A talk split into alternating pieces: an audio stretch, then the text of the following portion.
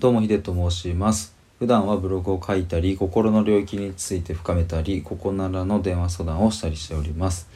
えーということで今回は生きた対話をするというテーマでお話ししたいと思います、えーこの生きた対話をするっていう文言はですね僕がうん何週間か前くらいに自分の財布のプロフィール欄に、えー書き書いたことです。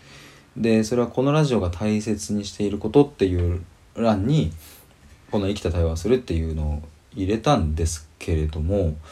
うんと今日をライブをしたりとか収録をを、うん、上げたりしてあそうかそういえば生きた対話をするっていうことについてもう一回自分で整理しようと思って、えー今回収録を出しました。ん、で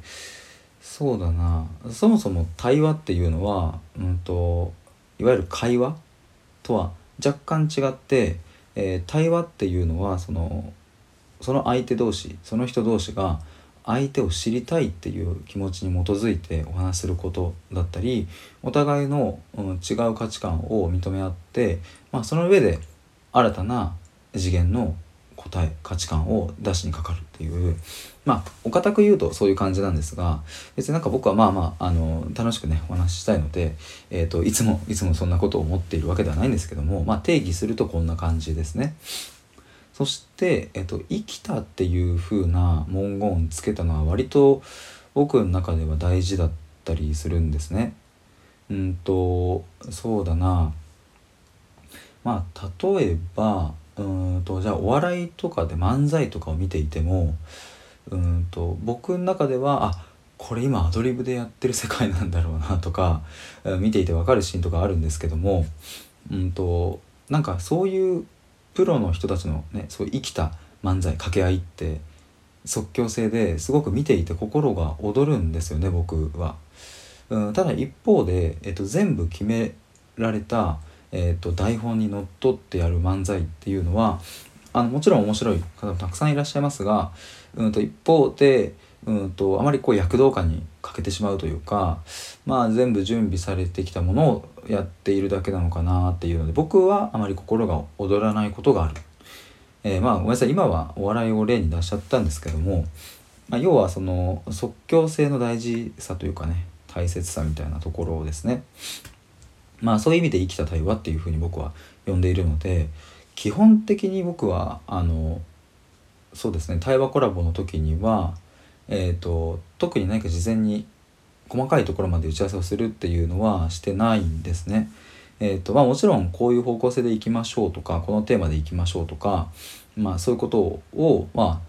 あ、ゼロではあのいかないですけれどもうんとまあそうだもうもはや例えば一回関係性ができている方とか一回お話したことがある方とかであればもはやゼロでもいいんじゃないかなとも思ったりしています。やっぱり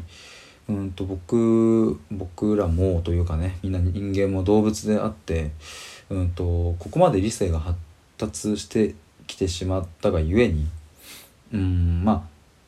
直感や、うん即興みたいなそういうものを、うん少しないがしろにというか理性よりも下の存在であるっていうふうに捉えてしまっているケースがあるんじゃないかなというふうに思っていてまあただでも言えることは、人間が持っている直感やらそういう即興性って、まあ、理性をはるかに超えるようなものであるっていうまあそういうケースは往々にしてあるっていうことですね。むしろそのさっきの笑いの例で言えば、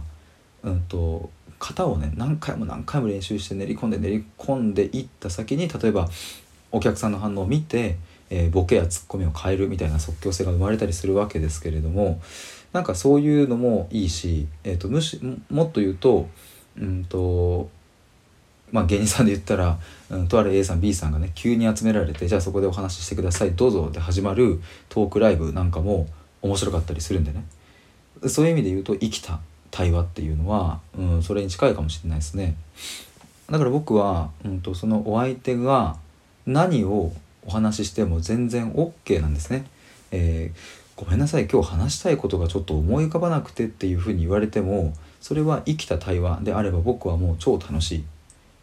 い そこからいろんな質問が生まれるっていう、えーそんな感じでいつも、えー対話をさせていただいてます。えー、ということで今回は、え、生きた対話をするというテーマでお話しいたしました。対話で思考を深めるラジオでは心の悩みや幸せなど人間の根源的なテーマを追求しています。ここならの電話相談に関しては概要欄またはプロフィール欄をご覧ください。ということで以上です。